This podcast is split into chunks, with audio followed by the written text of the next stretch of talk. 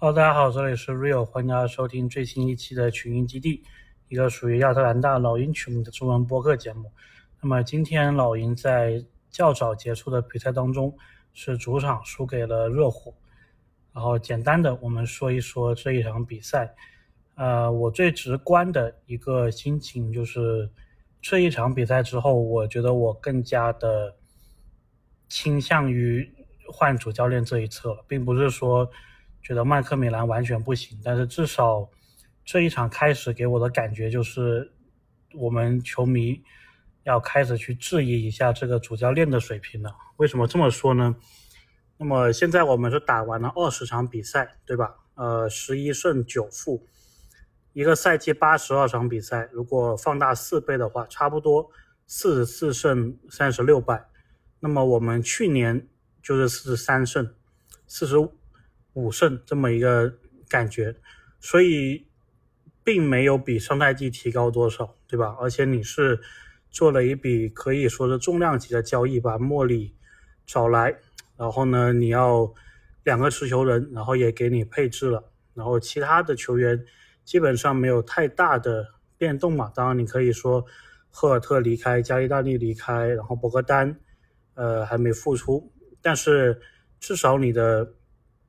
很多正常的进攻、防守都是可以运转的，所以我不觉得老鹰这个阵容是降级的，肯定是升级的，对吧？那么在这个情况下，球队的战绩还是跟上赛季差不多。特别呢是最近的这两场，看的是让人觉得很很烦恼啊。比如说上一场打火箭，我们已经在领先十六分的情况下，而且两个后卫手感都那么好的情况下，篮板被对方抢爆。最后时候被别人逆转，然后作为教练好像也没有什么调整的方案，对吧？被人家反超了比分，然后你叫暂停，然后暂停完之后又不见你打成功一两个战术，没有把比分给扳进。那么今天这一场上半场你都是领先的，我们做前瞻的时候我就有看到，就说热火他的禁区防守还有中距离的防守是非常糟糕的。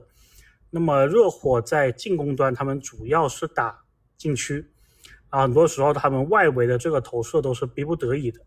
那么今天上半场就是完完全全就是这样子的体现，对吧？老鹰为什么取得领先，就是因为我们很坚决的去打禁区。你会发现这一场比赛，老鹰禁区内的进攻比例是明显大了很多的。其他的不用看，你就看柯林斯他的一个出手，他多代表你打禁区。就打得多，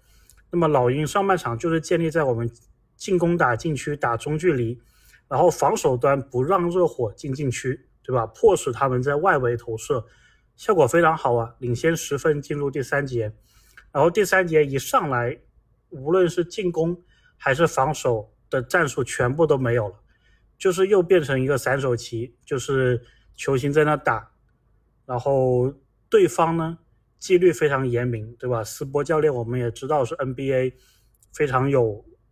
战术的一个教练，他就慢慢的还是贯彻他之前的那些打法，对吧？然后他们的外围稍微手感好一点，一下子就把比分给追进了，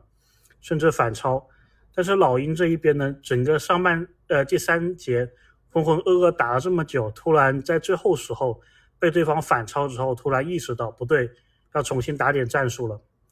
那么有一说一啊，我觉得第三节被对方反超之后，老鹰的战术应该是防守端应该是找回了上半场那个感觉，就是限制热火他们的禁区内的得分，让他们更多的外围投射。那么热火本场比赛三分球也并不是很理想，百分之二十七的命中率，效果达到了，但是呢，我们的三分命中率也是二十七，为什么呢？因为防守端的策略我们找回来，进攻端你又没战术了。进攻端你又开始是靠球星在那里打了。特雷杨上半场效率非常好，因为你有很针对性的有战术嘛，对吧？下半场他就开始打不进去了，因为你想打进去，不知道为什么你战术没有帮你打成禁区，那你不得已只能靠外围的几个得分手，莫里、特雷杨、亨特，甚至柯林斯。在外面投三分，甚至卡明斯基也投三分。卡明斯基虽然投中了两个，对吧？但是你说不能长期依赖的这个方式去赢比赛，特别是你球队的三分是联盟最差的，所以呢，我就很不明白为什么你上半场都可以成功的一个进攻策略，到下半场突然之间就打不出来了。那么联盟中投前列的球队当中是有老鹰的，为什么呢？我们的柯林斯、特雷杨、莫里，然后奥孔古。然后还有亨特，其实都是有中投能力的，但是你在面对热火一个中投防守联盟基本上是最差的球队，你完全打不出来。我不觉得这个是跟卡佩拉不在有关系，我不觉得这个是跟博格丹不在有关系，而且连续的两场这种比赛都是很明显的出现这个问题，所以我就开始质疑啊，我就觉得说麦克米兰到底行不行，对吧？嗯，或者说至少吧，也不能说那么绝对，至少在进攻端，你行不行？你有没有